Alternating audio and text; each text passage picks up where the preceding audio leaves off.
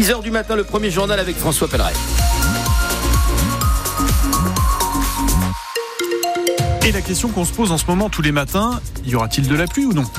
Euh, ce sera, ce sera, ça, va se dégrader en journée, nous dit euh, Météo France.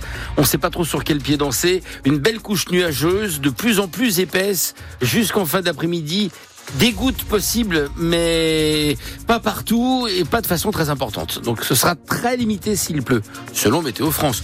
Le bulletin sera remis à jour par l'équipe de Météo France Metz. À 6h30, nous aurons donc les toutes dernières informations. François, ce que je peux vous dire, c'est que les températures vont rester douces puisque nous aurons 11 degrés euh, au meilleur de la journée. On a des dates, un calendrier pour le projet d'A31 bis. 2029, cela devrait être le début des travaux d'élargissement de l'autoroute au nord de Thionville notamment et la construction d'un tunnel de 20 mètres de profondeur sous Florange. Cela, cette année et l'année prochaine seront consacrés au temps de l'enquête publique. Le projet validé en décembre par le gouvernement est donc celui du contournement de Thionville par Florange. Et pour financer tout cela, il y aura bien un péage, mais sans barrière. Des caméras accrochées à des portiques liront les plaques d'immatriculation et le tarif évoluera selon la distance parcourue, selon la sortie empruntée.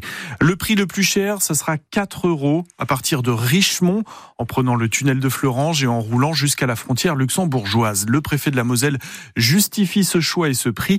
Laurent Touvet. On a une autoroute aujourd'hui souvent encombrée et qui va devenir plus fluide. Ce péage, il est indispensable pour pouvoir construire l'autoroute. Je comprends que cette somme puisse paraître élevée, mais il y aura des possibilités d'abonnement qui seront demandées aux concessionnaires, notamment pour les personnes qui vont régulièrement euh, à Luxembourg euh, pour euh, travailler. Je crois que chacun doit bien se rendre compte que c'est un service supplémentaire qui va être apporté et ce prix ne peut pas être supporté par les collectivités publiques, par l'impôt. Il est plus juste que ce soit l'usager qui le fasse. J'ajoute qu'il n'y a pas d'obligation d'emprunter l'autoroute, bien entendu. Ceux qui ne souhaiteront pas débourser ces quelques euros pourront continuer à emprunter euh, les routes euh, actuelles. Les poids lourds seront très fortement incités à utiliser l'autoroute et c'est eux qui financeront la plus grande partie des travaux de l'autoroute par leur péage à eux. 4 euros, donc ce sera le tarif prévisionnel hein, pour emprunter cet A31 bis, parce que encore d'ici là, il peut y avoir de l'inflation, mais 4 euros. Une opposante nous dira ce qu'elle en pense. La porte-parole de l'intercollectif Non à l'autoroute A31 bis tronçon Nord, Sophie Delvaux, sera l'invitée du 6-9 France Bleu Lorraine à 8h moins le quart. Une fumée noire et épaisse au-dessus d'Esch-sur-Alzette hier matin. Plusieurs voitures ont brûlé dans le parking P plus R de Belval. Belval. il n'y a pas de victime.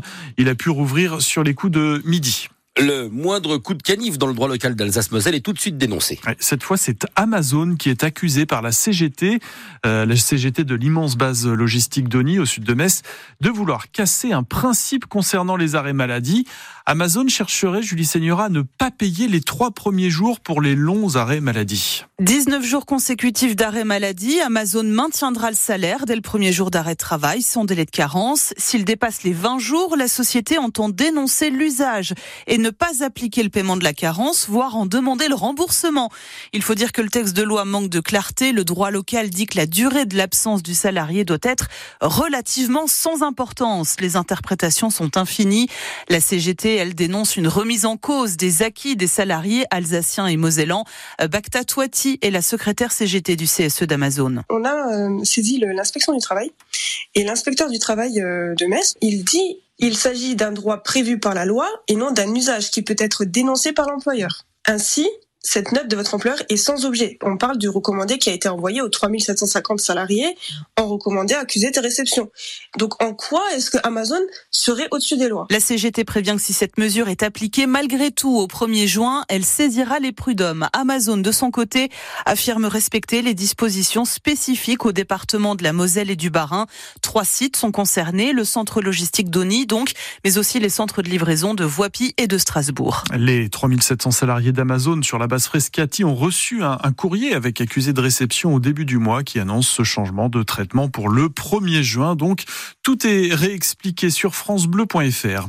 Une caissière euh, du, de l'hypermarché Auchan de Semécourt condamnée hier pour avoir détourné 100 000 euros de cartes cadeaux. Elle écope de deux ans de prison avec sursis. Elle utilisait en fait une caisse école pour former d'autres employés et elle se faisait des cartes cadeaux à son nom sur cette euh, caisse école. La résistance communiste accède à son tour au Panthéon. Oui, au même titre que la résistance gaulliste qui est incarnée par Jean Moulin, qui lui est entré au Panthéon en 1964. Euh, Misak Manouchian, résistant communiste arménien d'origine, fera son entrée aujourd'hui dans le mausolée des héros de l'histoire de France avec son épouse Mélinée. Et les noms de 23 de ses compagnons d'armes seront inscrits sur une plaque à côté. Misak Manouchian a été fusillé par les nazis au Mont-Valérien il y a pile 80 ans.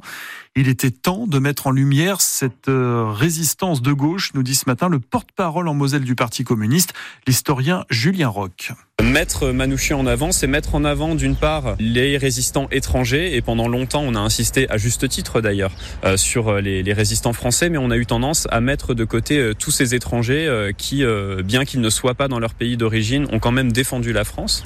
Et puis d'autre part, il y a aussi son engagement communiste qui explique qu'il a été mis de côté parce qu'on a eu tendance à valoriser la résistance gaulliste notamment et à mettre de côté la résistance communiste. Et donc c'est en quelque sorte, en tout cas nous c'est comme ça qu'on le voit au PC une euh, réparation euh, qui vient enfin mettre sur le devant de la scène la résistance communiste. Le Parti communiste de Moselle qui organisera son hommage ce soir à 18h dans ses locaux.